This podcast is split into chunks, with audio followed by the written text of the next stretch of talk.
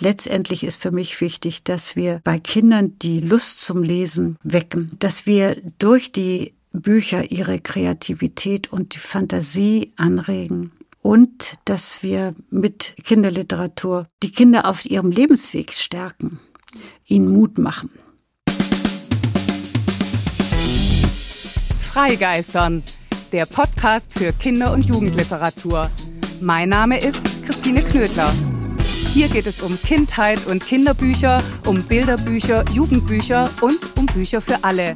Hier gibt es spannende Themen und Gespräche zur Literatur und zum Lesen. Es gibt Buchtipps und manchmal Verrisse. Und hier kommen die zu Wort, die schreiben, zeichnen, lesen. Abwechslungsreich, geistreich, frank und frei. Einfach freigeistern. Hallo und herzlich willkommen zu dieser 27. Folge von Freigeistern, zu unserer Septemberfolge. Freilegen heißt sie, denn darum soll es gehen, ums Frei, ums Verlegen. Beides hat miteinander zu tun. Freilegen gehört zum Verlegen dazu. Dann liegt der Schwerpunkt auf Entdeckungen, auf der Suche nach Geschichten, nach Stoffen, nach immer wieder neuen Stimmen und Stilen, nach Autorinnen, Illustratorinnen, Übersetzerinnen. Dann ist Büchermachen Schatzsuche, Sprachschatzsuche. Genauso gilt, Bücher machen ist ein Geschäft, der Buchmarkt ist hart umkämpft, immer mehr Titel streiten um die Gunst von immer weniger Leserinnen, Literatur tritt gegen Mainstream an, es geht um Worte und um Zahlen.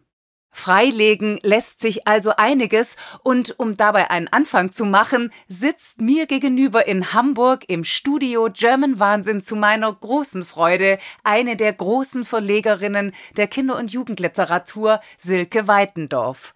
Sie war ein Kind, als vor 75 Jahren, nämlich 1946, Friedrich Oettinger den nach ihm benannten Verlag gegründet hat.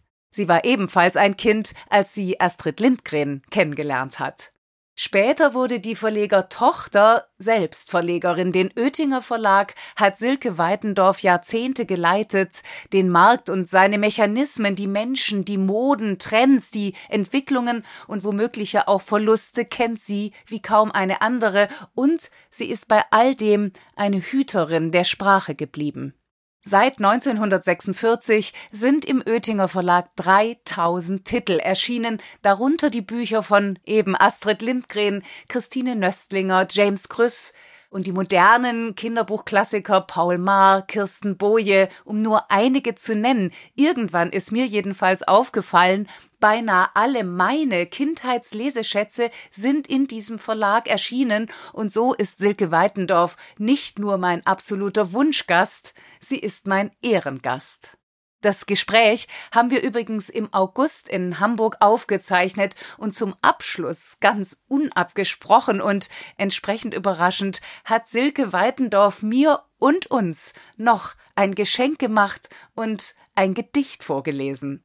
Es ist von Irmela Brender aus dem Buch War ein Lama in Alabama und das bekommt ihr jetzt zum Auftakt zu hören.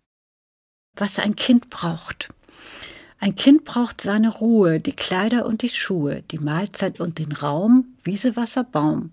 Ein Kind braucht gute Schulen und auch mal Schlamm zum Suhlen und oft ein gutes Wort und Freunde hier und dort. Ein Kind braucht sehr viel Freude und gute Nachbarsleute, Lust auf den nächsten Tag und jemand, der es mag. Und Orte zum Träumen braucht ein Kind, Orte, die voller Geheimnisse sind, wo keiner stört, wo man nichts hört, bis auf das Rascheln der Blätter im Wind.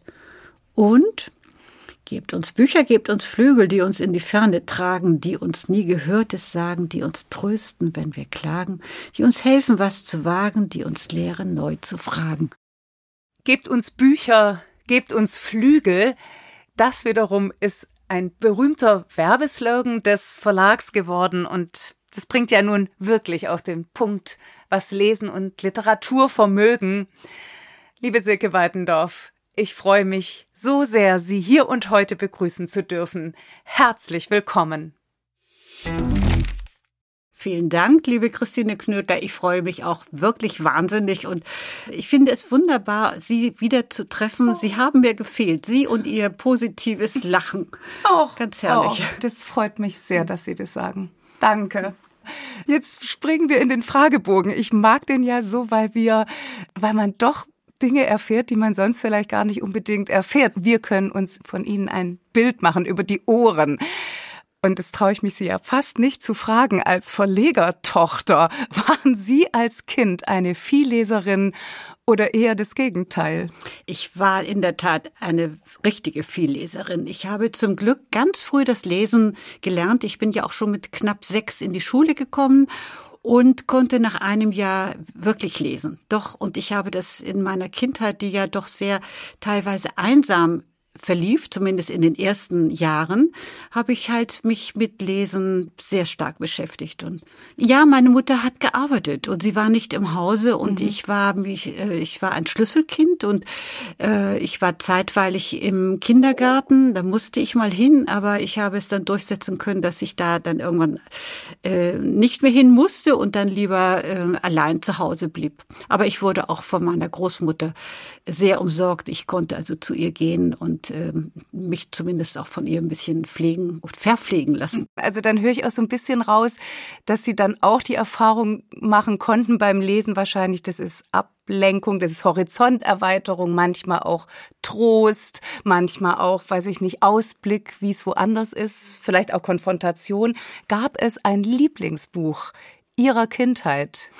Es gab kein also nicht ein einziges Lieblingsbuch. Es gab ganz viele. Äh, ich bin in viele Bücher richtig abgetaucht, je nachdem, in welchem Alter ich natürlich war. Ich erinnere mich sehr gut an das äh, Bilderbuch, das ich auch noch sogar habe. Jepkes Insel von Lenore Gaul, das äh, über einen kleinen Eskimo-Jungen und seine Abenteuer berichtet. Das hatte mich also in frühen Jahren fasziniert. Dann kamen sehr früh die Märchen dazu von Andersen und Grimm. Ich habe noch die alten, wunderschönen Drömer-Ausgaben mit total veralteten Illustrationen, in die ich meine Aufzeichnung gemacht habe äh, und zwar vermerkt habe, welche Geschichten, also welche Märchen ich gelesen hatte. Ähm, dann kam aber schon sehr schnell die Phase der Dressler-Bücher. Ich war also ein Fan der Dressler-Bücher schon aus Gründen des Formats. Dieses sehr quadratische Format und äh, habe ich geliebt. Und es gab ein immer Beigaben und zwar waren das Quartettkarten, die äh, in den Büchern lagen. Die konnte man auseinanderschneiden und dann damit eventuell spielen. Also ich las Erich Kästner rauf und runter, Pünktchen und Anton und das doppelte Lottchen und Emil. Klassenzimmer, alles das natürlich. Ich las äh, ebenfalls bei Dressler erschienen, der ja zu der damaligen Zeit noch in Berlin residierte und nicht zur Oettinger Verlagsgruppe gehörte. Ich las Mary Poppins alle Bände und äh, äh, war fasziniert von der Fantasie und von äh, ja einfach ähm, hätte gerne wäre gern ein Kind der Familie gewesen, hätte diese Mary erlebt. Dann im äh, weiteren, also im Älterwerden, äh, habe ich die Rote Zora von Kurt Held geliebt und äh, habe mitgelitten und ja, das äh, alles das gut geht, was äh, dort zwischen den beiden Buchdeckeln passiert und das ist ja sehr sehr viel.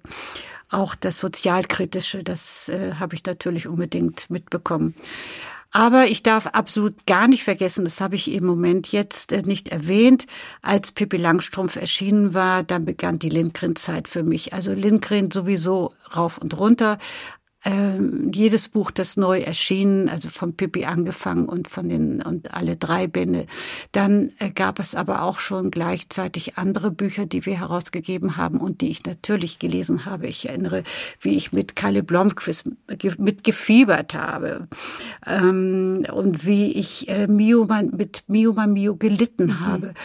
Andererseits ähm, ist für mich Mio auch ein wirkliches Lieblingsbuch immer noch geblieben, weil ich die äh, Sprache so wunderschön finde, die Astrid dort verwendet. Das ist für mich diese Poesie, die, das ist einfach äh, besonders. Mhm. Und nun haben Sie gerade eben Astrid gesagt. Also das, wovon Menschen wie ich nur träumen können. Mhm. Sie haben Astrid Lindgren kennengelernt und Sie waren ja auch noch jung, nehme ich an, oder? Ja, das, als sie 1952 das erste Mal in Hamburg war, habe ich sie kennengelernt. Ich war also elf Jahre alt ja, sie war damals für mich natürlich schon eine besondere Frau, aber doch noch nicht so, äh, denn sie war, sie gehörte zu den Autorinnen, Autoren, die uns besucht haben. Das passierte ja mehrfach. Sie war eine Schwedin, aber ich habe sofort bemerkt, wie sie doch anders auf mich eingeht und äh, dass sie nicht diese üblichen Fragen mehr stellt und nicht unbedingt wissen wollte, wie ich denn in der Schule sei und, und vor allem das, das war ja früher der Fall. Das war viel mehr auf die äh, auf, auf die Zensuren oder auf die Schulzeit eingegangen ist. Und sie hat viel mehr wissen wollen, was ich empfinde und wie ich mich fühle und äh, ob ich ein glückliches Kind sei und äh, was ich besonders gern mag. Also das sind äh, andere Fragen gewesen. Das hat sich mir schon mitgeteilt. Naja, und dann wurde sie halt im Laufe der weiteren Jahre und Jahrzehnte wurde sie ja wirklich zu einer Freundin der Familie und hat uns alle ganz liebenswert mit begleitet. Mhm. Und wir sie auch so, mhm. fern das möglich war. Mhm. Und liest man dann als Kind, ich versuche mir gerade vorzustellen, da lernt man die Autorin kennen, die sich all das ausgedacht hat, haben Sie Ihre Bücher danach anders gelesen? Mit anderen Augen oder anderem Herzen?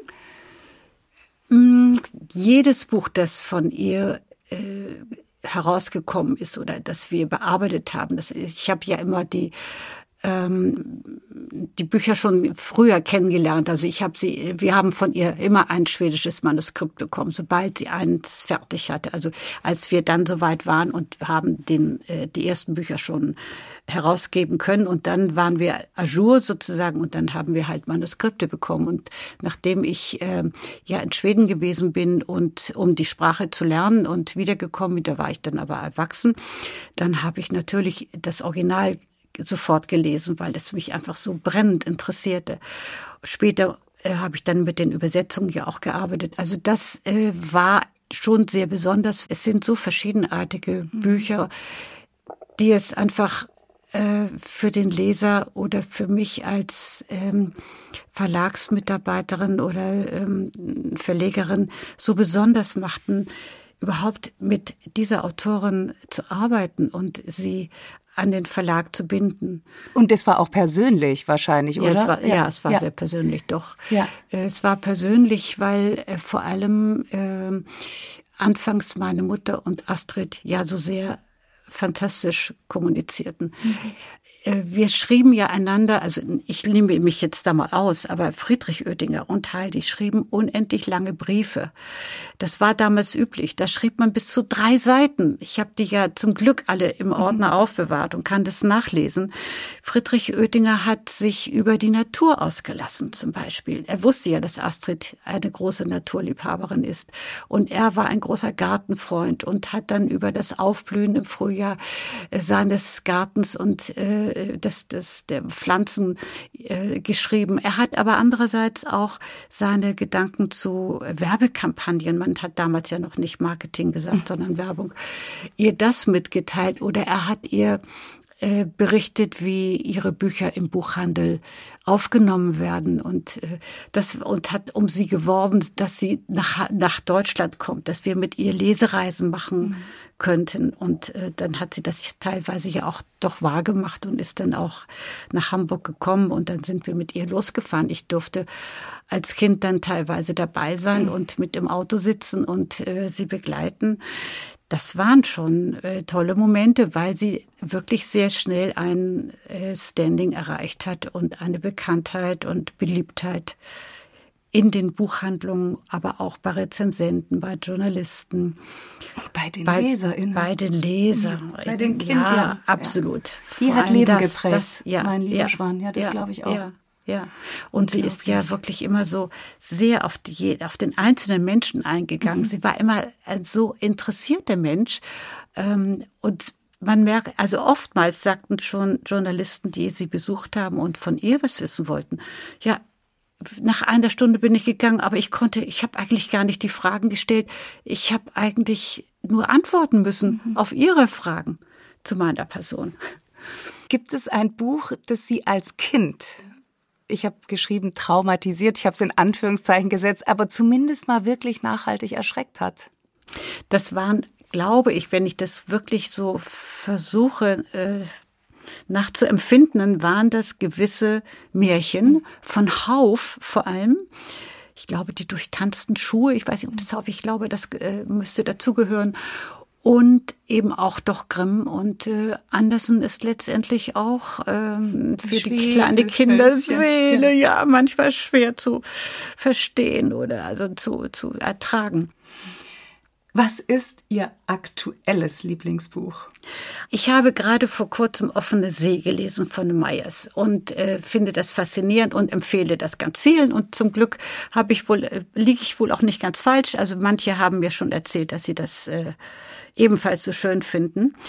Äh, vorher habe ich den Gesang der Flusskrebse gelesen. Ja, das ist nun so ein äh, Buch von der Sellerliste, das musste man vielleicht mal kennenlernen. Fand ich auch nicht, äh, hat mich schon fasziniert, obgleich ich am Schluss das nicht so, den nicht so gut finde. Und aktuell bin ich, äh, habe ich angefangen mit äh, Ewald Ahrens äh, Der Duft von Schokolade zu lesen. Das ist im Erwachsenenbereich mhm. so. Und im Kinderbereich, wenn Sie da Im auch was Kinderbereich, ja, ja, ja. Da äh, finde ich ganz spannend. Das äh, habe ich aber schon jetzt gelesen, natürlich, weil äh, es mich ja interessierte. Es geht um die erste Preisträgerin, die erste Kirsten Beue Preisträgerin der Hamburger Literaturstiftung. Und das ist die äh, Julia Blesken aus Berlin geworden. Und äh, ihr Buch heißt Mission Colomoro. Äh, das ist so ein bisschen in die Richtung von Erich Kästner gehen, kann man sagen. Sehr witzig, sehr, sehr pointiert, ähm, schräg, sehr schräg. Also das hat äh, den Preis verdient. Das finde ich also besonders gut. Und äh, ja, wenn ich schon bei Kirsten Boy bin, dann möchte ich gerne bei ihr verweilen. Und unbedingt, ich bin ein Fan ihrer Sommerbücher. Und der mhm. dritte Band, äh, der im Herbst erscheint, äh, für immer Sommerbü ist sehr weihnachtlich schon, aber ähm, wunderschön. Das mag ich also sehr gern. Ähm, und wenn ich noch ein drittes nenne, dann sage ich, auch das ist wiederum jetzt der dritte, ein Weihnachtstitel von der ähm, äh, Stefanie Taschinski, Familie Flickenteppich. äh, auch bei diesem Buch weiß ich, und das freut mich natürlich, dass es bei Kindern wie in diesem Falle meiner achtjährigen Enkeltochter zum Beispiel besonders gut ankommt können Sie eigentlich, ich sage mal in Anführungszeichen, ganz normal einfach ein Buch lesen oder liest die Lektorin, die äh, Programmmacherin dann doch irgendwie immer mit? Hm, ich kann es ganz normal lesen, unbedingt. ähm, mir fällt dann aber manchmal was auf, was ich mit dem Lektorinnenblick sehe oder lese. Das geht mir beinahe noch mehr beim vorgelesenen Buch, also beim Hörbuch, dass ich da dann so Vielleicht ist es, liegt es auch daran, dass manches Hörbuch ja gekürzt ist, aber dass ich da so Wiederholungen, ähm, unschöne Wiederholungen empfinde. Oder ähm, ich habe immer noch etwas, äh, das setzt sich allerdings heutzutage immer mehr durch, ähm, wenn ein Satz beendet wird und es, äh, er wird nicht beendet mit zum Beispiel, also sagte sie oder so, wenn etwas so im Kinderbuch ist das ja meistens oder erwiderte auch. Aber äh, wenn das nicht vorkommt, sondern es wird gesagt, stattdessen lächelte sie. Also eine Phrase und dann lächelte sie. Nein, das geht gegen meine gelernte Lektoren äh, Ehre, sag ich mal. Welches Buch wollten Sie immer schon lesen, aber haben es bis heute nicht geschafft? Als erstes fällt mir zum Beispiel oder eben zum Beispiel ein, auf der Suche nach der verlorenen Zeit von Proust. Also das ist eines. Äh, aber der typische Salinger, der, der Fänger im Rocken, ist auch bei mir noch nicht weiter durchgekommen. Also das irgendwann hatte ich mal angefangen ja. und dann nicht weiter. Ja, leider. Großer Sprung. Wie lautet die erste Zeile Ihres Lieblingsgedichtes? Auch da habe ich nicht äh, ein Lieblingsgedicht. Aber ich liebe unbedingt Goethes über allen Gipfeln ist Ruhe, in allen Wipfeln spürest du kaum einen Hauch. Die mhm. Vögelein schweigen im Walde, bald ruhest du auch, glaube ich. Ja. Wahnsinnig. Die ähm, erste Zeile ist, glaube ich, das ganze das Gedicht das so ganz, ungefähr. Ja, ne? das ja, ist das, der erste Vers. Ähm, ich liebe aber Mascha Kaleko. Und da gibt es auch ein Liebesgedicht, das beginnt, lass mich das Pochens deines Herzens spüren, dass ich nicht höre, wie das meine schlägt. Und dann geht's mm. weiter. Also wunder, wunderschön. wunderschön. Mm, wunderschön. Ja. Und aktuell so für gewisse Dinge, die sich gerade so ereignen, kann ich immer wieder mit Erich Kästner antworten, der ja so zeitlos ist. Man kann ihn so für viele Dinge verwenden, auch im politischen Bereich. Aber dieses, als sie einander acht Jahre mhm. lang kannten und sie, und man kann sagen, sie kannten sich gut, kam plötzlich ihre Liebe, Liebe abhanden, wie anderen der Stock oder Hut. Mhm. Also das äh, ist leider, ja, mhm. auch damit wird man konfrontiert. Ja. Mhm. Oh, was man mit Sprache alles machen kann. Ja, ja. Deshalb kommen das wir zu den Bildern. Ja. von welcher Illustratorin, von welchem Illustrator würden Sie sich gern porträtieren lassen? Tatsächlich ähm, äh, ist mir da eingefallen Henriette Sauvant und mhm. Binette Schröder. Äh, ja, wenn das vielleicht, also die beiden, das, äh, sehr schön, die mag ich gern.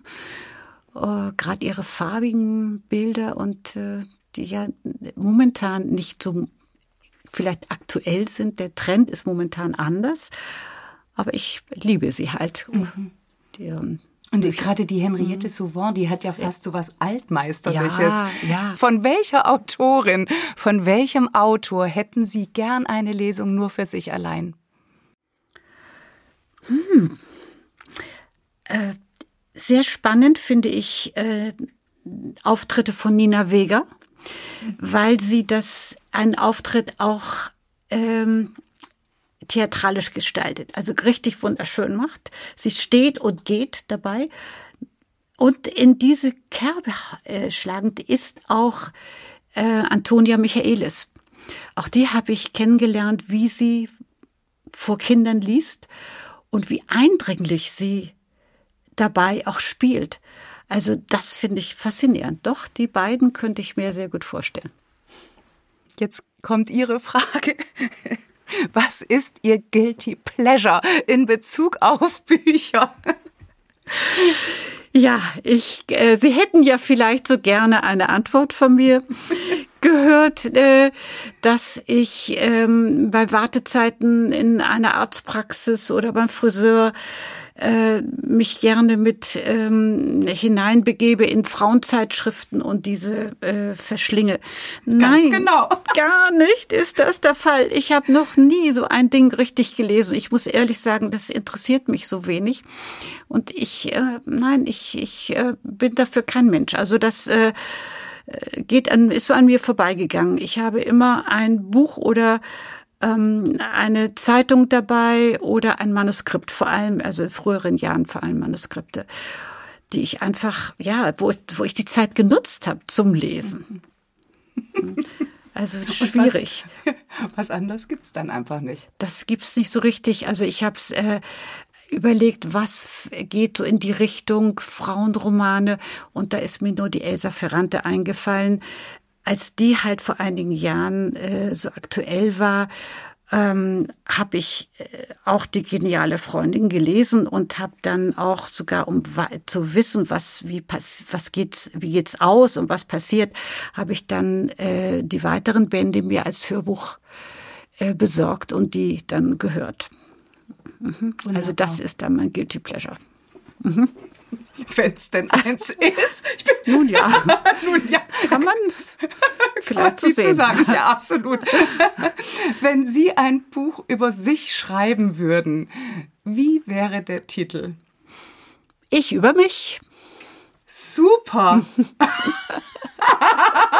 Wunderbar. Wunderbar. Erwägen Sie es? Nein. Nein?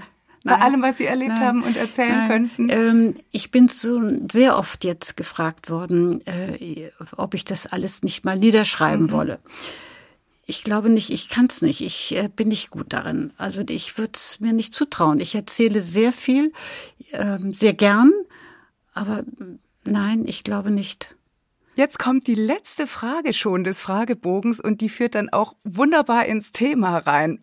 Bei Ihnen jetzt. Welcher Mensch sollte Ihrer Meinung nach unbedingt ein Kinderbuch schreiben und worüber? Vor einigen Wochen äh, wusste ich genau und habe mich bemüht, zumindest meine Intention dem Verlag weiterzugeben. Und zwar äh, betrifft das Boris Herrmann, den Weltumsegler. Nicht nur, dass ich als begeisterte Mitseglerin äh, fasziniert seine Reise verfolgt habe, und zwar fast wirklich jeden Tag, und seine Interviews mir äh, angehört habe, seine Podcasts, was er alles äh, in der Zeit ja auch gemacht hat. So ist mir doch sehr aufgegangen, sehr aufgefallen, dass er für Kinder ähm, genau richtig ähm, erklären und vielleicht auch schreiben könnte. Das wäre dann mehr ein Sachbuch, aber ein so wichtiges Sachbuch, denn er hat ja so viel für die Umwelt getan und tut das auch weiterhin. Also er könnte das Thema Segeln einerseits für Kinder und Jugendliche aktueller noch machen. Ein ganz wunderbarer Sport, den man ja auch äh, nicht nur an der Küste, sondern auch auf Seen ausüben kann. Aber vor allem das Umweltbewusstsein und seine Erfahrung, die er da gesammelt hat und sein Wissen, das für Kinder und Jugendliche aufzuarbeiten, das fände ich ganz großartig und habe, wie gesagt, schon mich sehr schnell äh, für ihn eingesetzt. Großartig. Vielleicht wird das ja mal was, ja, ich eben, weiß vielleicht nicht. Vielleicht wird es was. Mhm. Ja. Und wenn ich Ihnen jetzt so zuhöre, dann ist es ein Teil ihrer Arbeit, dass sie die Antennen ausfahren. Ist es so? Kommt man ja. so zu den Stoffen und auch zu den Schreibenden? Ja, das, das mache ich gern. Wenn mir was einfällt, dann gebe ich äh, Ideen weiter. Und manchmal entsteht daraus was, äh, nicht immer. Denn man muss auch sagen, dass die ähm, Programmleitung und die, die, Pro, die Lektoren, Lektorinnen in der Regel ja bei uns im Kinderbuch äh, dass die doch ihre eigene Vorstellung haben und das verwirklichen wollen. Der Oettinger mhm. Verlag ist ja nun auch in, also da waren ja Frauen immer sehr präsent und hatten viel zu sagen. Nun haben Sie auch gerade gesagt, ähm, dass, die, dass es so viele Lektorinnen tatsächlich gibt, jedenfalls im Kinderbuch. Ist da der weibliche Blick besonders wichtig oder war das bei Ihnen Zufall in der Verlagsgeschichte oder in Ihrem Hause?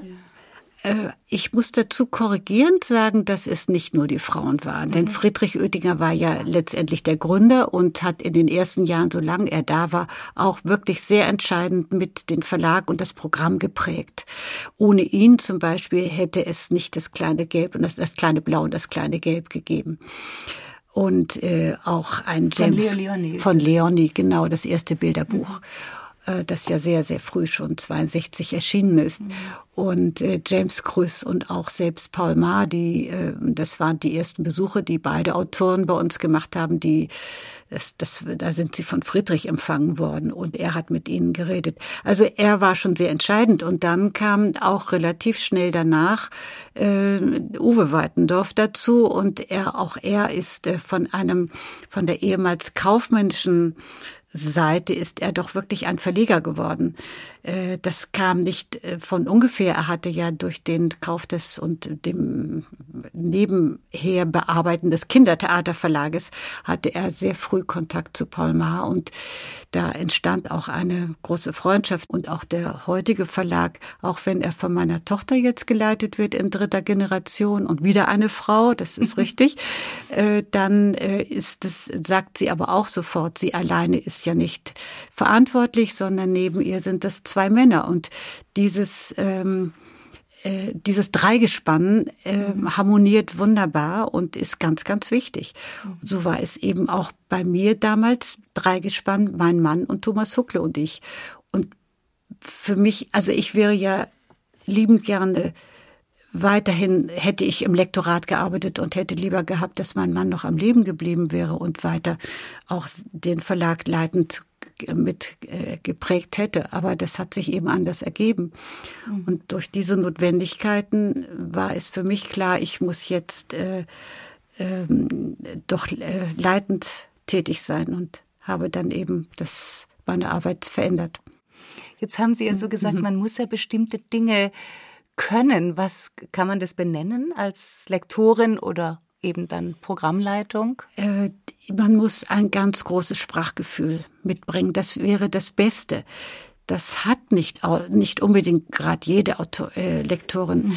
ähm, oder es ist unterschiedlich ausgeprägt. Aber man braucht auch Lektorinnen, die vielleicht andere Vorzüge haben und zum Beispiel die unheimlich gut äh, organisieren können oder die äh, sehr gut verhandeln können oder sehr gute, sehr gut im optischen Bereich sind und dann mit Illustratoren, Torinnen reden und, und Aufträge vergeben oder mit ihnen diskutieren. Denn dieser Bereich ist ja im Kinderbuchverlag unendlich wichtig und macht ja auch sehr viel Freude und, und ja, Spaß. Aber am besten ist es natürlich oder am, am idealsten ist es, wenn jede Lektorin ein äh, dieses äh, Sprachwissen, Sprachgefühl mitbringt, aber eben auch die Taktik äh, mitbringt mit einem Menschen wie dem Autor, der ja in der Regel sehr zart beseitet ist und sehr äh, sehr empfindlich reagiert. Mhm. Das, und da muss er führen können und muss ein, sich hineinfühlen können in den Menschen. Das finde ich ist unabdingbar. Das ist ganz wichtig. Und manch eine ähm, äh, Zusammenarbeit scheitert dann daran. Sie sind so lang dabei und ich kann mir vorstellen, da hat sich viel verändert. Zum Beispiel diese Intensität, wie Sie es jetzt mhm. Im Umgang mit Texten und mit den UrheberInnen. Richtig, da hat sich sehr viel verändert. Es hat sich aber auch verändert, die Sprache selbst, dass man heutzutage viel mehr äh, Umgangssprache äh, ich sag mal, durchgehen lässt, dass man sie nicht verändert. Das, was früher undenkbar war, da hat man Umgangssprache in der wörtlichen Rede äh, dann brauchen können, das oder akzeptiert. Aber ähm, ansonsten muss das schon eine naja, normale Hochsprache sein, also Schriftsprache. Aber das ist heute ganz anders. Auch die Art der, des, des Textes selbst, äh, dass es mal halbe Sätze sein können zum Beispiel. Das war früher natürlich auch alles anders. Also ich weiß wirklich zu erinnern, wie in Vertretersitzungen über die Inhalte von Büchern richtig diskutiert wurde und manch ein Vertreter äh, uns etwas um die Ohren schlagen wollte und sagte, so geht es nicht, das kann er, das möchte er nicht anbieten. Ich erinnere zum Beispiel, Gus Koyer war äh, ein Fall, der mit seinen frühen Büchern in den 70er Jahren mit einer sehr modernen Sprache als Holländer, äh, die übersetzt wurde, äh, auf dem Markt kam und der Übersetzer hat genau versucht, diese Intention des Autors beizubehalten. Das ist ihm auch geglückt. Aber das gab Entsetzen in der Vertreterschaft schon. Also so, über sowas wird heute überhaupt nicht mehr diskutiert. Ich habe von außen betrachtet gedacht, heute hat der Inhalt nicht mehr so viel Platz.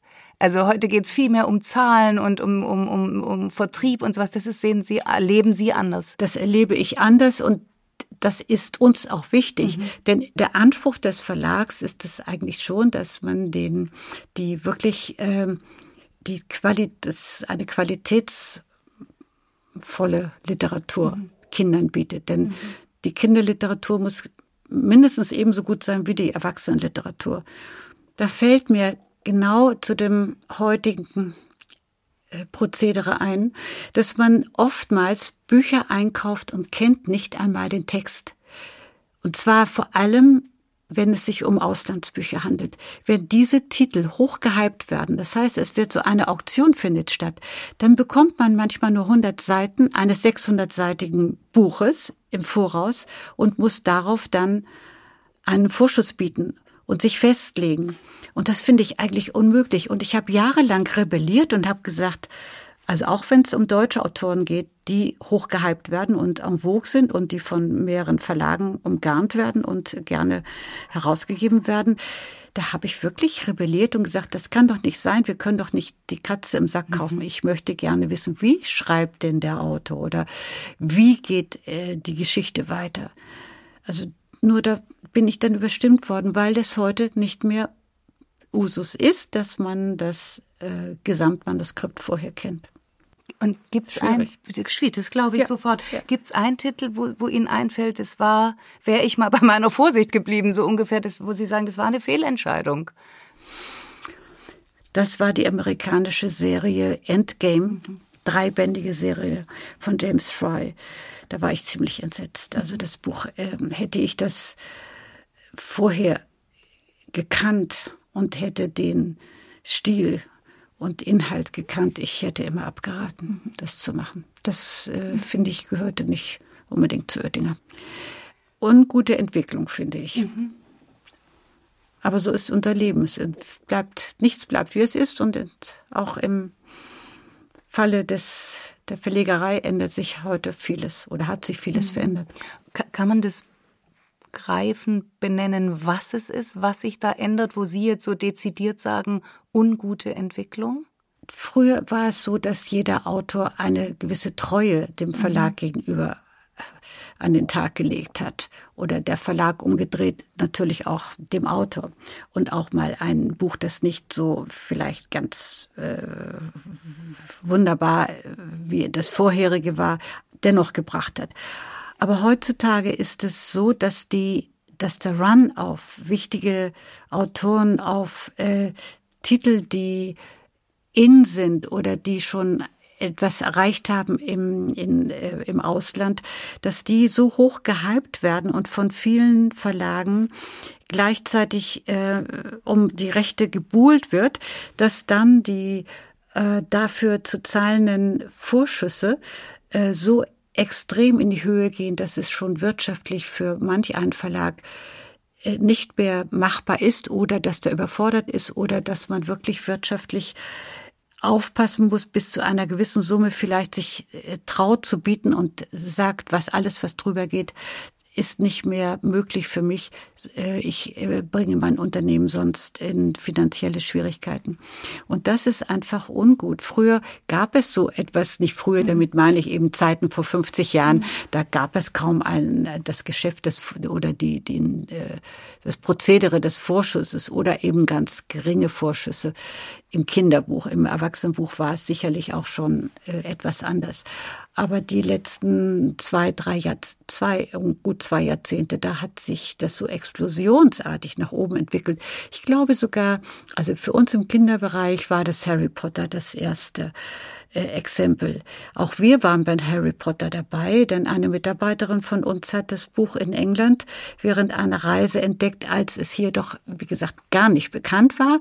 Und sie hat äh, uns damit, äh, die hat uns davon erzählt und wir haben uns dann bemüht, nicht wissend, dass auch andere Verlage sich bemühen würden. Und dann war, ging das eben doch in solche schwindelerregenden Höhen für unsere Verhältnisse als Kinderbuchverlag, so dass wir da eben auch nicht mithalten konnten. Gerade Konzernverlage, die können noch ganz andere äh, äh, Summen sich wagen einzusetzen und das anderweitig vielleicht verrechnen. Aber bei einem inhabergeführten Verlag muss man doch schon darauf achten, dass man nicht irgendwie das Unternehmen dadurch äh, in Schwierigkeiten mhm. bringt. Und dann ist es nicht immer wie bei Harry Potter. Ich meine, das hat sich natürlich nun das wahrlich eingespielt und ja. gelohnt. Ja. Aber ich finde es auch so interessant, weil das hat ja noch eine andere, ähm, eine andere Konsequenz. Dieses, Sie sprachen vorher von den Trends. Und ich stelle mir dann vor, dann wird ein Trend gesetzt, man rennt schon hinterher, ohne dass man jetzt sich als Verleger oder Verlegerin gefragt hat, will ich den eigentlich überhaupt in meinem Haus haben? Aber vor lauter, sonst bin ich hier außen vor. Ähm, und damit prägt man ja auch Richtungsverläufe ja. von Verlagen. Ja, durchaus. Äh, der Trend der Fantasy ist so enorm stark äh, ausgeprägt gewesen. Also ich sag mal gewesen, es ist immer noch, äh, es ist noch nicht zu Ende, aber dennoch, es war einige Jahre lang, war Fantasy halt für jeden Verlag ein Muss und hat, jeder Verlag hat sich um Fantasy-Bücher gekümmert weil die vor allem aus dem aus dem englischsprachigen Ausland auf uns in Mengen zukamen, denn äh, erstaunlich. Und da waren wir ja auch dabei und haben für die Panem-Trilogie unheimlich stark geboten und haben den Zuschlag bekommen. Und das war auch bis dahin das, also, oder bis immer noch wirklich der höchste Einsatz. Und da hat es sich gelohnt. Und da waren wir auch doch wirklich überzeugt, dass wir mit diesem Buch, als wir auch nur das erste kannten, natürlich noch nicht die Folgebände, für die man sofort mitbieten muss, die muss man mit einkaufen, äh, dass das das Richtige war, wussten wir nicht, aber wir haben uns das denken können. Wir waren doch fasziniert, das muss ich schon sagen. Ich selbst bin kein begeisterter Fantasy-Leser und ich hätte manch eine andere Serie später nicht so gern eingekauft. Es war aber, wie gesagt, ein Trend und wir haben dann eine Weile einfach zu viele trendige Fantasy-Serien ähm, auch eingekauft, muss man das Wort, das ist, hört sich komisch an, aber es ist letztendlich so. Aber wir haben die dann auf zwei Verlage verteilt, auf Dressler und Oettinger. Aber letztendlich haben wir uns doch intern auch eine Art Konkurrenz selbst gemacht damit. Ähm, Stichwort Fantasy-Titel. Da könnte man ja sagen, die bedienen eher den Bereich Mainstream. Jetzt steht aber der Oettinger Verlag ja auch ganz besonders für Kinder literarische Klassiker oder eben moderne Klassiker. Die Namen sind ja gefallen, eben natürlich Lindgren, Paul Mark, Kirsten Boje, Christine Nöstlinger. Natürlich, Christine Nöstlinger. James Krüss, ja, ja. Ann Rutgers. Ja.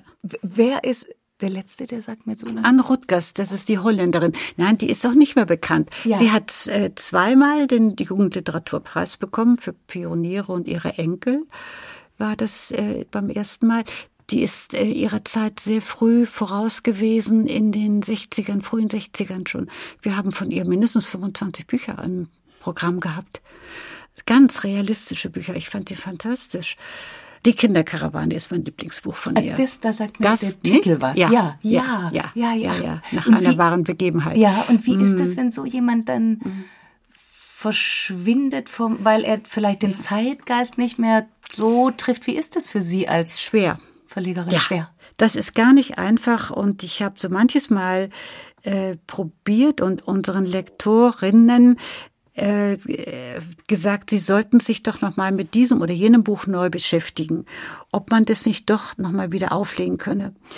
Und zu meinem Leidwesen ist selbst die Kinderkarawane mehrfach durchgefallen. Ich finde es sehr, sehr schade. Ich glaube, jeder, der dieses Buch einmal gelesen hat, der empfindet so wie ich und empfindet das großartig und eine abenteuerliche Geschichte, die man durchleidet oder mitleidet mit den sechs Kindern, die von ihrem ältesten Bruder John in der Winterzeit über die Appalachen geführt werden, vom Osten zum Westen Amerikas und denen das dann mit unter großen ähm, Schwierigkeiten letztendlich gelingt. Ähm, aber die jüngeren Menschen heute, die empfinden vielleicht in der Sprache oder in der Art zu erzählen, das vielleicht nicht mehr zeitgemäß. Ich kann das gar nicht so sagen. Denn historische Themen oder die zumindest historisch angelegt sind, die sind ja eigentlich nicht veraltet, die sind ja immer aktuell. Menschlich eben, also dass man ja. das Geschichten erzählen, die Menschen immer und überall beschäftigen, ist das was, wir hatten es vorher von Kriterien, wo Sie sagen, mhm. das ist für mich mhm. eins, mhm. das muss ein Buch leisten, dass ich es gut finde? Ich finde schon. Also man muss als Leser sich ja sehr ich finde es gut, wenn man sich identifizieren kann, aber wenn man so hineingezogen wird in eine Geschichte, dass man äh, ja richtig, also sich mitleidet ist es, wenn es ums Leiden geht. Das ist ja nicht nur Leiden, es ist ja auch, sind ja wunderschöne, können ja wunderschöne Erlebnisse sein, aber so dass man also zumindest das Gefühl hat als Leser, äh, ich bin in einer anderen Welt, ich werde verzaubert durch den Inhalt, durch die Sprache und äh, äh, fühle mich bereichert, wenn ich es gelesen habe. Also es gibt so viele wunderschöne ähm, Möglichkeiten, das Buch zu beschreiben, was es leisten soll oder was es äh, bei Menschen auswirken, äh, welche Wirkung ausgehen mhm. soll, auch für Kinder mhm. unbedingt. Ja. Und jetzt hatten wir es gerade von, wenn Dinge dann verschwinden und es ist mhm. schwer, gibt es auch was, wo Sie sagen, da haben wir durch unsere Literatur was initiiert, was in Bewegung gesetzt, womöglich, ich weiß es nicht, sogar auch gesellschaftlich und mhm. darauf sind wir stolz. Fällt Ihnen da was ein? Ja, ähm, komischerweise ist es mir sofort eingefallen, äh, die Bert-Reihe zu erwähnen von den beiden Schriftstellern aus Schweden, Sören Olsson und Anders Jakobsen. Berts Katastrophenbücher haben wir die genannt. Ähm, ich glaube, es sind so ungefähr elf bis dreizehn Bücher erschienen, also Berts äh, intime Katastrophen, Berts heimliche Katastrophen, jungfräuliche, die gesammelten Katastrophen. Ähm, äh, also alles mit romantische, heimliche. Es gibt endliche Titel, wie gesagt. Und das Besondere dieser Bücher war, dass zum ersten Mal äh, das Geschlecht der Jungen eine Rolle spielt und dass ein Junge, dieser Bert eben, seine Gefühle nach außen gekehrt hat und beschrieben hat und dass er hemmungslos war, diese äh, Empfindungen wiederzugeben. Das Ganze aber vor allem mit einem slapstickartigen Humor begleitet, mhm. mit kleinen äh, Reimen versehen, äh, teilweise, also fast jedes Kapitel äh, endet mit so einem Reim mit Juche, Kartoffelpüree, Juche, Juche und äh, also ganz, ganz witzige Geschichten. Und diese Geschichten, die sind aus dem Grunde so besonders zu erwähnen, weil sie wirklich sehr viele Jungen, die ja oftmals Nichtleser sind, gerade so im Alter von zehn bis zwölf Jahren, zu Lesern gemacht haben. Wir haben viele begeisterte Zuschriften bekommen, unsere Vertreter begeisterte Meinungen gehört von den BuchhändlerInnen, die äh, diese Bert-Bücher äh, angeboten haben, verkauft haben und die Rückmeldung dann aus den Elternhäusern da war oder von den Kindern selber. Großartig. Wie ist das Buch zu Ihnen oder wie ist dieser Titel zu Ihnen gekommen? Wir Und haben, die Autoren? Ja, wir waren ja ein sehr schwedisch geprägter Verlag. Wir haben zeitweilig uns selbst als kleinen Ableger des schwedischen Rabben und Schögren Verlages gesehen, mhm. weil wir so viele schwedische Bücher auf den Markt gebracht haben. Und zwar wirklich die, die, die für uns wichtigsten, schönsten Bücher haben wir uns halt rausgepickt.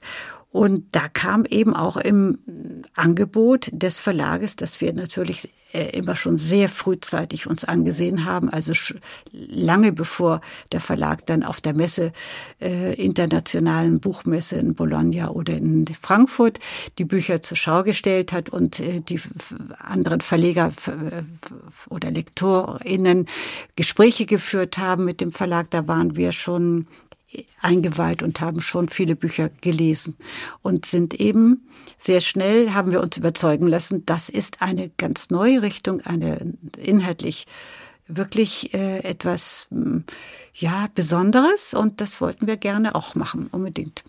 Sie haben vorher gesagt, ähm, Jungs lesen nicht zwischen 10 und 12. Stimmt ja, ist ein schwieriges Alter, ne?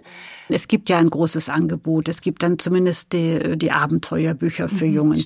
Mhm. Ähm, aber andererseits ist das Angebot aufgrund der Erfahrung, der Verkaufserfahrung, ist das Angebot für Mädchen, absolut größer. Das muss man schon sagen.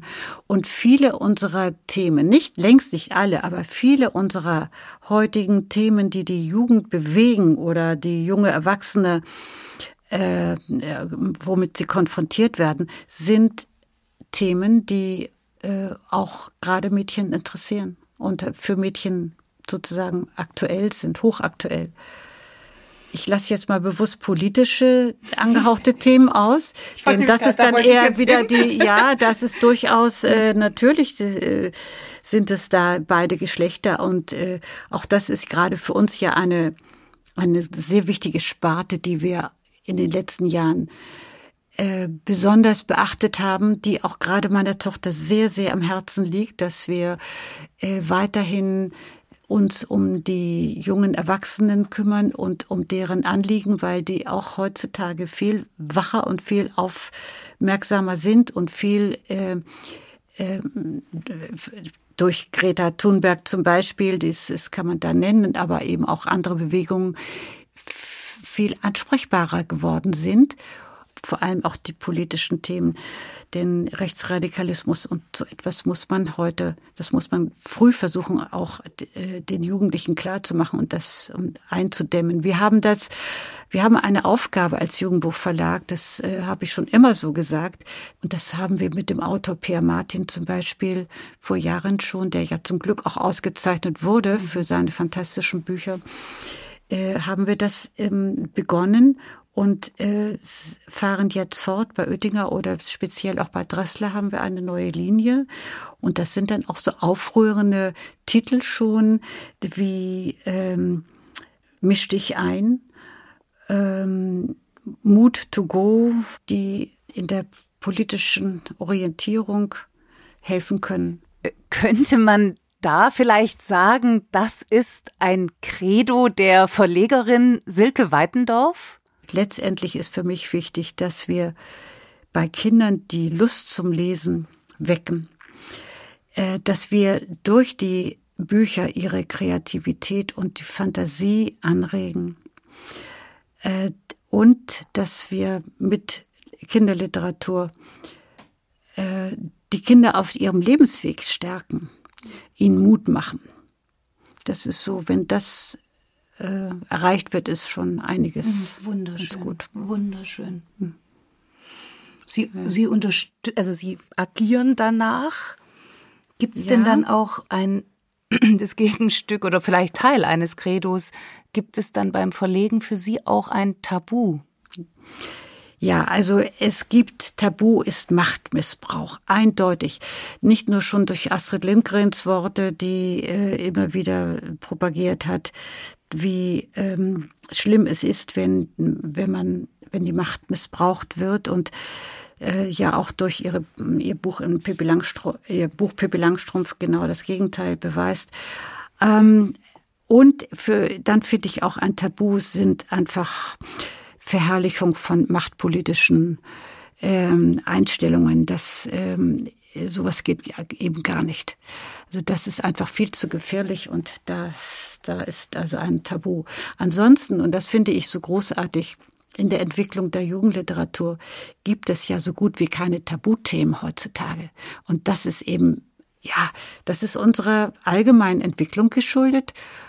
Und äh, das, wofür wir und speziell auch Frauen heute einstehen, das finde ich schon, schon ganz bewundernswert. Ähm, ja, das stimmt. Man könnte vielleicht sagen, dass da, wo früher viel Verbot im Spiel war, eben Tabu und Tabubruch, es jetzt sowas wie Gebote gibt. Also ich denke da an die aktuellen Debatten, die ja doch sehr intensiv geführt werden und die dann vielleicht sogar unter Umständen die Literatur auch überholen. Und da gab es ja bei Ihnen im Oettinger Verlag eine langjährige, wenn ich das richtig weiß, jedenfalls sehr intensive Auseinandersetzung. Und ausgerechnet zu einem der ganz großen, würde ich sagen, Freiheitsbücher, nämlich Pippi Langstrumpf von Astrid Lindgren das geriet wegen Rassismusvorwürfen mehrfach in die Kritik. Und es war ja vor allen Dingen ein Wort, das die Gemüter da so überaus erhitzt hat, nämlich eben der Negerkönig, Pippis Vater. Und natürlich hat sich dann die Frage gestellt, wie damit heute umgegangen werden soll. Ja, das war eine lange Debatte, die hin und her ging. Und wir haben natürlich die Stimmen beider Fraktionen gesammelt oder die sind uns aufgefallen. Und man kann für beide ähm, Richtungen kann man Argumente finden oder kann auch wir als Verlag kann äh, einsichtsvoll reagieren äh, letztendlich, und das fiel uns nicht leicht, aber wir haben in diesem Falle die äh, Erben von Astrid Lindgren mit eingeschaltet. Da war es äh, für mich schon mal sehr erstaunlich zu hören, dass die Engländer schon einige Jahre zuvor den Negerkönig gestrichen haben und verändert haben. Das, wie gesagt, war uns gar nicht bekannt. Und dann äh, es war nur uns bekannt oder mir speziell auch, das hat Astrid immer gesagt, aber auch mal äh, schriftlich von sich gegeben und das äh, lautet, ihre These lautet so, ich habe Pippi Langstrumpf geschrieben, äh, als es noch kein anderes äh, Wort für Neger gab. Hätte es damals ein anderes Wort gegeben, hätte ich das sicherlich dann auch benutzt. Und wir haben es dann halt geändert, aber auch zum Leidwesen von vielen Menschen, die sagten, ich bin damit aufgewachsen, ich habe damit keine Probleme, ich kann es meinen Kindern auch erklären. Ich finde es schade, dass es nicht mehr so äh, drin steht. Es ist bei aller Leidenschaft, bei allem ideellen oder Nachdenken über Werte, Wertedebatten, die in Büchern natürlich auch stattfinden, ist es natürlich auch ein Geschäft und zwar, glaube ich, ein ziemlich hartes. Was sind denn da so, wenn Sie jetzt zurückgucken auf diese Jahrzehnte, die gravierendsten Veränderungen? Also die gravierendste Veränderung findet ja im Buchmarkt statt. Und die sehen wir mit großer Sorge.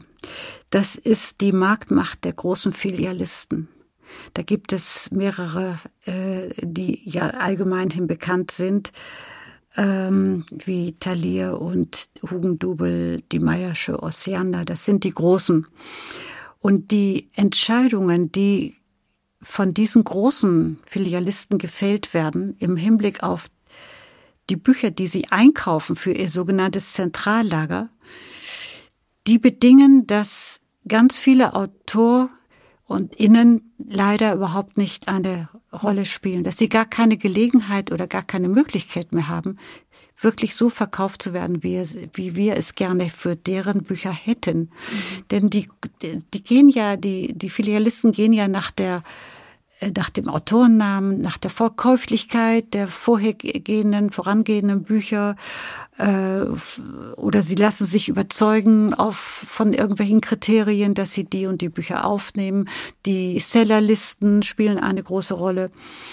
Also das sind die Kriterien, nach denen eingekauft wird. Und da fällt so manch ein wirklich wichtiger, guter, neuer Autor fällt einfach durch und hat es ganz schwer. Oder wir haben es schwer, dass wir dennoch eine vernünftige Auflage ähm, verkaufen können.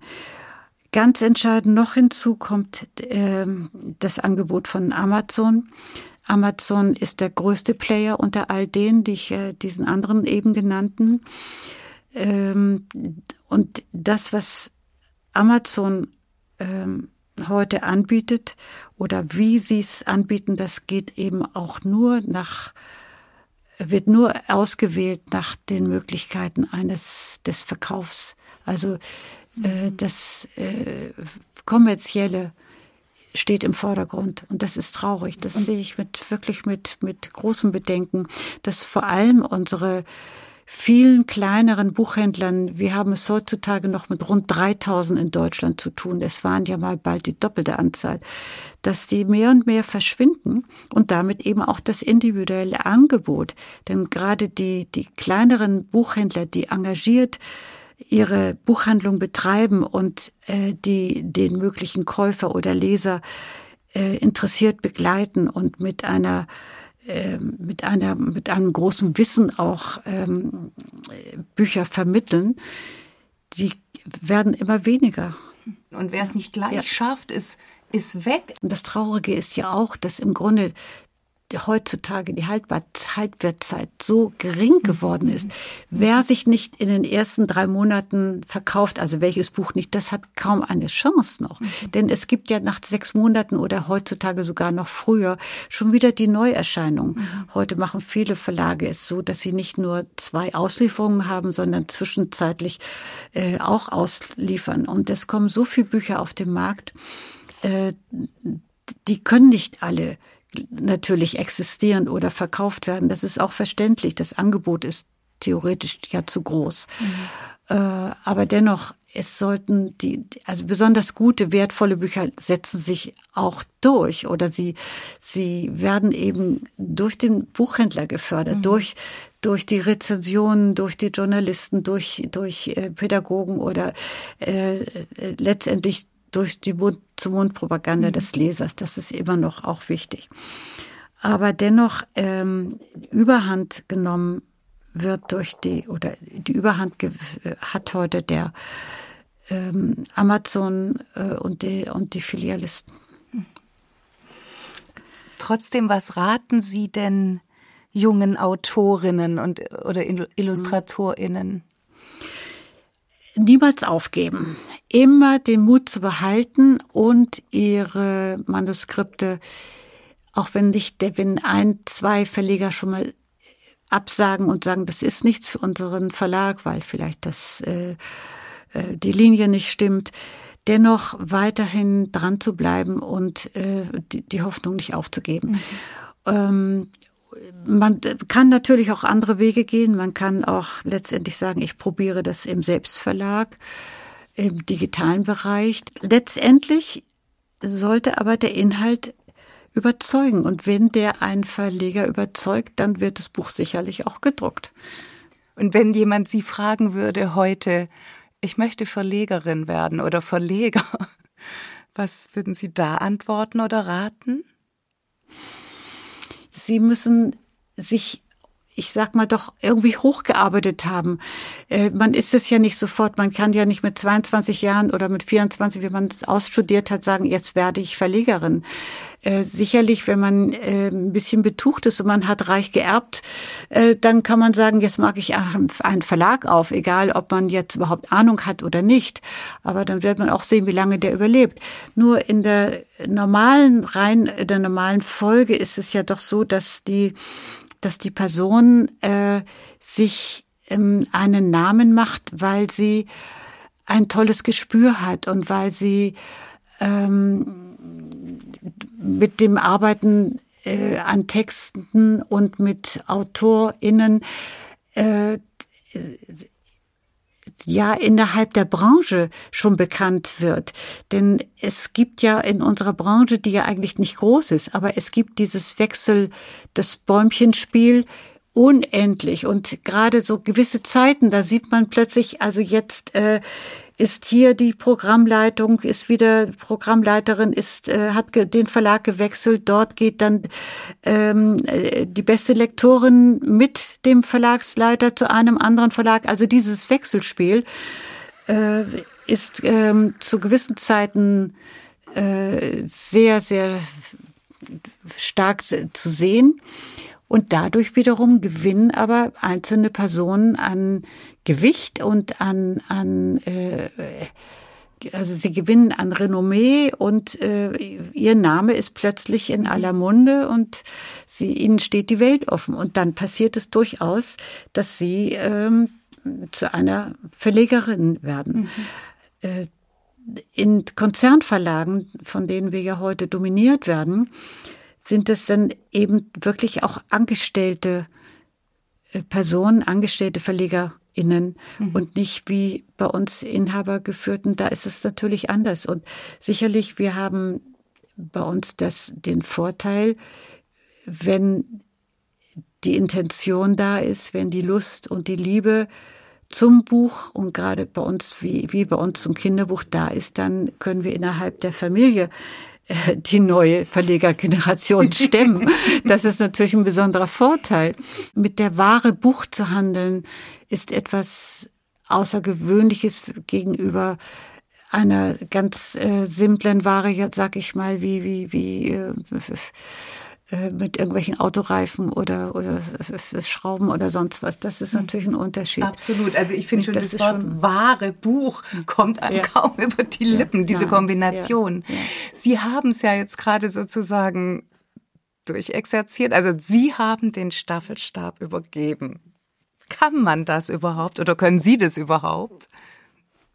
Doch, ich kann das. Ich habe mich ja vorher damit beschäftigt und äh, bin ja jetzt mit meinem hohen Alter, äh, ich bin ja gerade 80 geworden, denke ich auch, mm, dazu, also ich bin bereit gewesen dazu, das ist erstmal wichtig.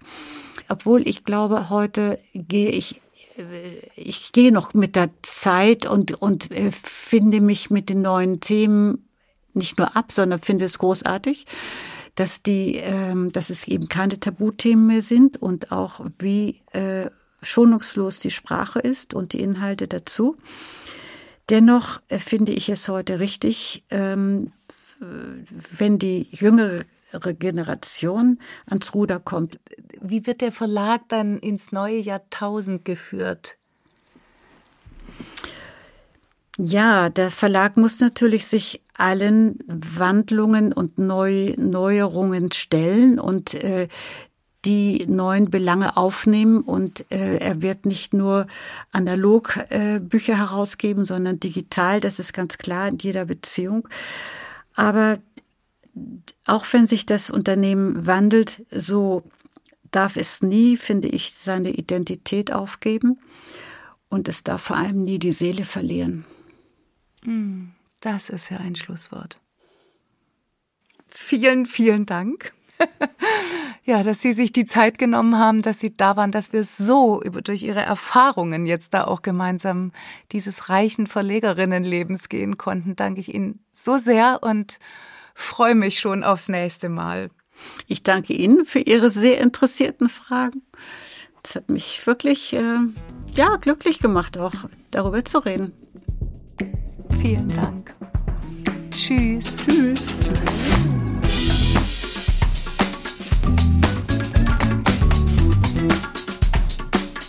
Und damit kommen wir zu den Buchtipps dieser Folge von Freigeistern. Und es gibt ja ein Ereignis im September, das nehme ich mal an, uns alle sehr, sehr beschäftigt. Das ist die Bundestagswahl. Ich habe mir deshalb überlegt, dass ich für diese Ausgabe den Blick richten will auf im weitesten Sinne politische Kinder- und Jugendbücher, ähm, in dem Fall vor allen Dingen natürlich auch auf Sachbücher, denn da tut sich ja wahnsinnig viel. Ich möchte jetzt nochmal an das Gespräch mit Silke Weidendorf anknüpfen.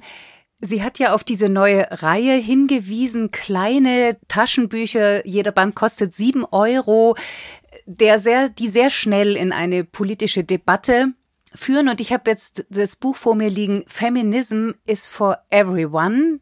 Argumente für eine gleichberechtigte Gesellschaft. Das ist jetzt im Frühjahr bei Dressler erschienen von Fabienne Sand, Laura Hoffmann und Felicia Ewert.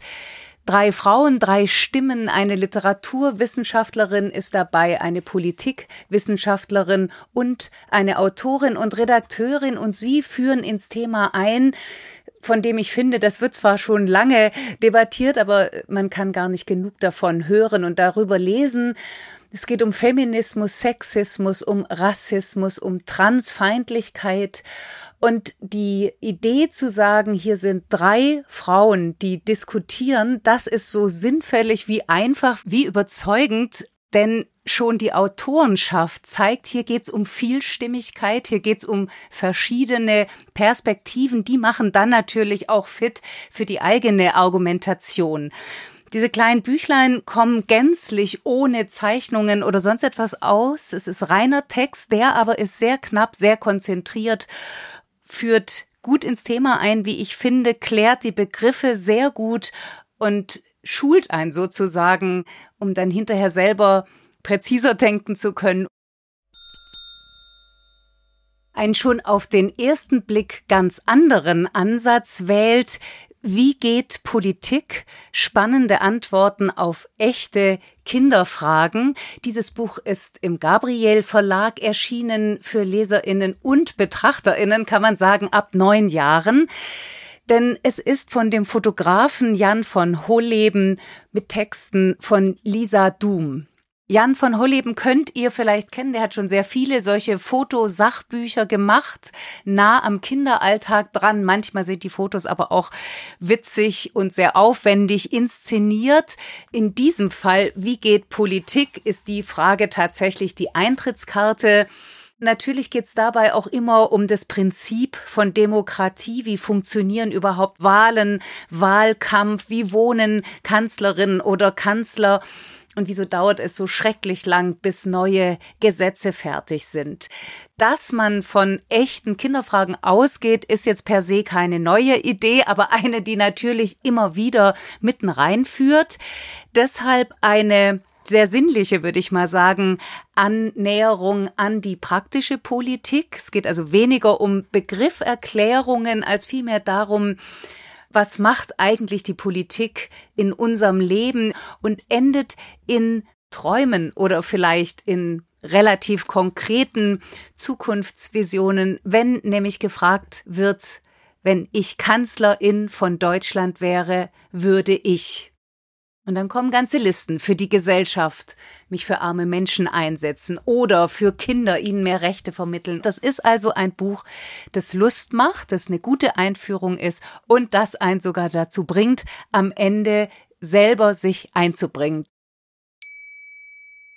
Die Journalistin Lisa Doom hat schon den Text oder die Texte geschrieben zu Wie geht Politik? Sie hat auch ein ganzes Buch geschrieben. Dieses Buch ist ebenfalls im Juli erschienen, ebenfalls im Gabriel Verlag für Leserinnen in dem Fall ab zwölf Jahren und es hat mich tatsächlich ganz besonders interessiert. Erstens finde ich das Thema wahnsinnig wichtig. Der zunehmende Rechtsruck in unserem Land. Und für alle, die sich im Netz bewegen, kann man die Augen fast schon gar nicht mehr verschließen. Daher auch der Titel, der einem natürlich unter die Haut geht oder in die Knochen fährt. Sie sind überall. Das tut der Titel auch deswegen, weil er in Frakturschrift ist, also die Schrift, die in Zeiten zur Zeit des Zweiten Weltkriegs eingesetzt wurde. Also man landet mittendrin und dann wird, wie ich finde, sehr klug dieses Thema aufgerollt, denn die Kapitelüberschriften übrigens sind auch in dieser Frakturschrift. Das Ganze wird erzählt anhand einer Influencerin. Hi, ich bin Juli, geht es los. Und immer sind die LeserInnen mit einbezogen, nämlich ausgehend von Juli, welche Überzeugungen hat sie, was spricht sie an und wie manipuliert sie stellvertretend für viele, viele andere und was für Themen werden da eigentlich subkutan weiter vermittelt.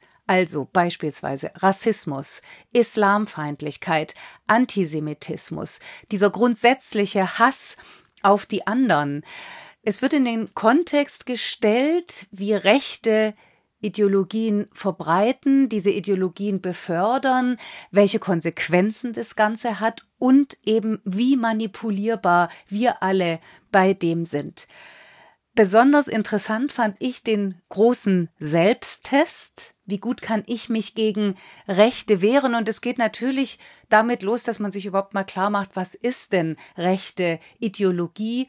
Dieses Buch möchte ich euch ganz besonders ans Herz legen. Es ist aktuell, es ist bei allem, ja, ich möchte schon fast sagen, erschrecken, wo nicht entsetzen über die Präsenz des Faschismus in unseren Zeiten heute macht es eben tatsächlich auch Mut, weil es so konkrete Anleitungen gibt dazu, wie man das Ganze erkennen kann, durchdenken kann, dagegen argumentieren und womöglich auch dagegen sich verhalten und handeln kann. Apropos sich verhalten und handeln, Dazu ist ein Sachbuch im Löwe Verlag erschienen, schon im Frühjahr diesen Jahres zu einem ganz speziellen Thema, nämlich zum Thema Mode. Es heißt Make Fashion Better, ist von Sarah Klimke illustriert und rasend gut gelayoutet von Kim Hankinson und ist für LeserInnen und ModeliebhaberInnen und kreative Menschen ab zehn Jahren. Es sticht schon durch die Aufmachung Neonfarben ins Auge und ist erstmal eine Auseinandersetzung mit unserem Konsumverhalten und mit der glitzernden, schillernden Modewelt. Es wird genau angeschaut, worin liegt eigentlich die Faszination für Mode das ist ja nicht nur ein eben sehr großer Markt, sondern Mode ist immer auch Selbstinszenierung, ist Selbstausdruck. Das kann man mit großer Leidenschaft tun. Dieses Buch setzt daran an. Es zeigt übrigens auch Produktionswege nach. Was wird wo hergestellt? Welche Wege legen Kleidungsstücke zurück, bis sie dann schließlich bei uns landen? Wie hoch ist die Umweltbelastung? bei dieser Produktion. Das allein ist hochinteressant. Vor allen Dingen aber hat dieses Buch ein ganz großes Ziel, nämlich uns weiter zu begeistern für nachhaltige Mode. Das ist das große Thema. Und das fängt mit so schlichten Dingen an wie man kann ein Loch stopfen in einer Hose und womöglich sieht's danach sogar noch um einiges cooler aus, geht weiter über Secondhand-Läden, über Kleidertausch und Kleidertauschbörsen. Es ist eine riesengroße Spielwiese, die einem die Möglichkeit gibt, modische Statements zu setzen, Mode womöglich auch für eigene Aussagen, durchaus auch politische Aussagen zu nutzen und vielleicht sogar eine kleine Revolution zu starten, indem man etwa den entsprechenden Slogan dessen, was einen beschäftigt, auf die Kleidung druckt und somit zu einer eigenen Art Protestplakat wird. Das macht gute Laune und steckt an, denn nicht nur Mode ist schön, sondern eben auch das Wachsen von politischem Bewusstsein. Vom schillernden, hochkreativen kommen wir zum geerdeten und soliden.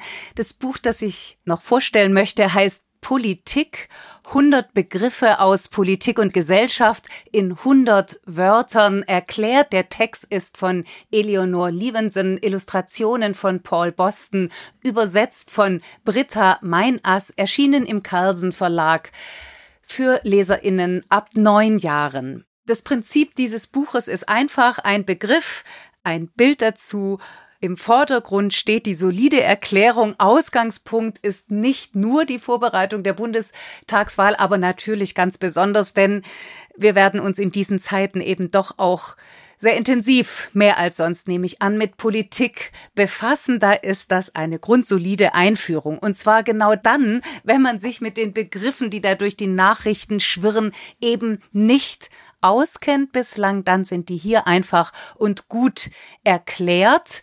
Also Begriffe wie Demokratie, Werte, Korruption, Toleranz, Souveränität, Umweltschutz, Exekutive, Legislative und so weiter. Diese Begriffe sind nicht alphabetisch geordnet. Damit man sich in dem Buch besser zurechtfindet, gibt's noch auf jeder Seite Symbole, die zeigen, in welchem Themenbereich man sich gerade befindet.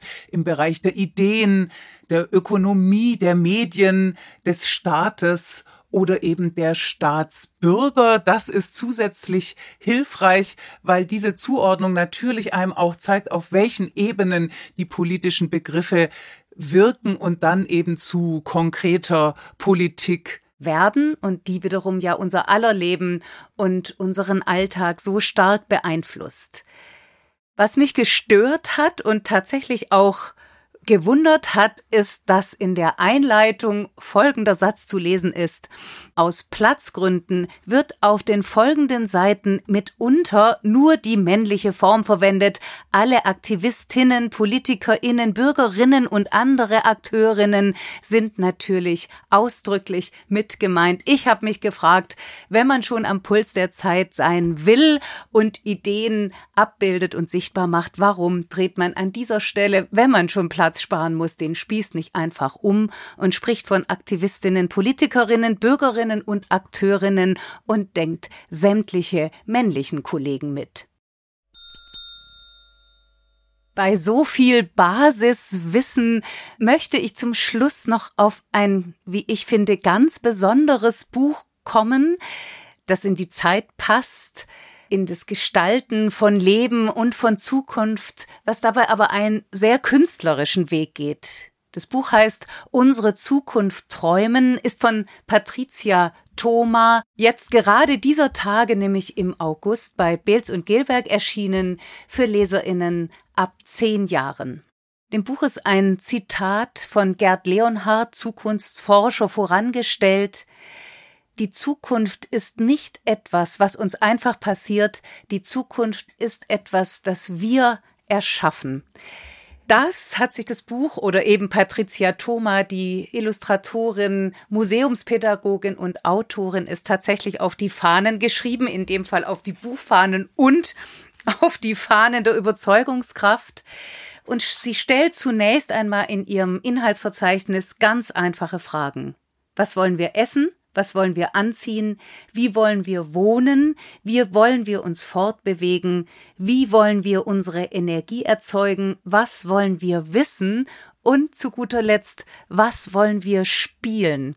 Und dieser Kreis, den finde ich schon mal ganz großartig, dass die Gestaltung, die Erkenntnis, die Zukunftsforschung, die neuen Technologien allesamt mitbedacht und auch an konkreten Beispielen vorgeführt werden, dass aber am Ende des Spiels steht die Kreativität. Und das heißt ja immer auch der offene Blick auf die Welt, auf eine Welt, in der wir und eine Gesellschaft, in der wir tatsächlich dann auch leben wollen, und zwar möglichst selbstbewusst und selbstbestimmt und selbstständig, aber eben nicht immer weiter auf Kosten anderer. Was wollen wir essen? Ich nehme jetzt mal das erste Beispiel. Wir sehen eine Doppelseite, ein reich gedeckter Tisch mit sehr viel Essen, womöglich mit Lieblingsessen, aber vielleicht nicht unbedingt mit gesundem Essen. Also, wir sehen auf einen saftigen Burger, da türmen sich Spaghetti, da ist die fettige Pizza aufgebaut. Das ist ein bisschen das Prinzip. Man geht aus vom Ist-Zustand, so sieht es aus, das ist der reich gedeckte Tisch. Und dann wird es hinterfragt. Wie kommt das Essen eigentlich auf den Tisch? Welche Reise haben Nahrungsmittel oft schon hinter sich, um dann konkrete Ideen vorzustellen? Also ein Gewächshaus in der Millionenstadt New York. Wie funktioniert das? Wie kann man auch dort sein eigenes Essen anbauen? Oder zum Thema Kleider, dass es längst die Möglichkeit gibt, Kleidung zu recyceln oder sogar Kleidung mit Sensoren auszustatten, sodass man der Trägerin oder dem Träger ansieht, wie die Gefühlslage ist. Beim Thema Wohnen zeigen sich uralte Traditionen, zum Beispiel des Lehmhauses in Afrika, in Verbindung mit Hightech wie die Erkenntnis einer nachhaltigen Bauweise eben in unsere heutige moderne Welt übertragen werden kann. Das finde ich das Beeindruckende an diesem Buch von Patricia Thoma. Die Infos sind da, die Problemstellungen sind da, die Themen sind da, aber das, was den Titel des Buches ausmacht, nämlich unsere Zukunft Träumen, für diese Träume, für diese eigenen Ideen bleibt auch immer genügend Platz. Und da kommt dann wieder das Spiel ins Spiel, denn genau das braucht jede neue Idee, jede Innovation. Sie braucht Neugierde und Fantasie und das Beste ist, jede und jeder von uns kann mitspielen und mitmachen. Dazu verführt dieses besondere Buch. Und damit bin ich am Ende dieses kleinen Bücherreigens aus aktuellem Anlass. Ich hoffe, es ist für jede und jeden von euch etwas dabei, was euch interessiert. Und natürlich gilt für alle diese Bücher, man kann sie auch sehr gut nach der Bundestagswahl lesen. Ich jedenfalls bin sehr gespannt, wie wir uns wieder hören in einem Monat und wie dann die Politik hierzulande aussehen wird. Das war's für heute. Danke wie immer fürs Zuhören. Mehr Infos zu den Büchern, von denen heute die Rede war, mehr Infos über uns und natürlich alle bisherigen Folgen findet ihr auf unserer Website freigeistern.com. Wir hören uns in einem Monat wieder im Oktober. Macht's gut bis dahin und überhaupt, ich freue mich auf euch aufs nächste Mal. Tschüss.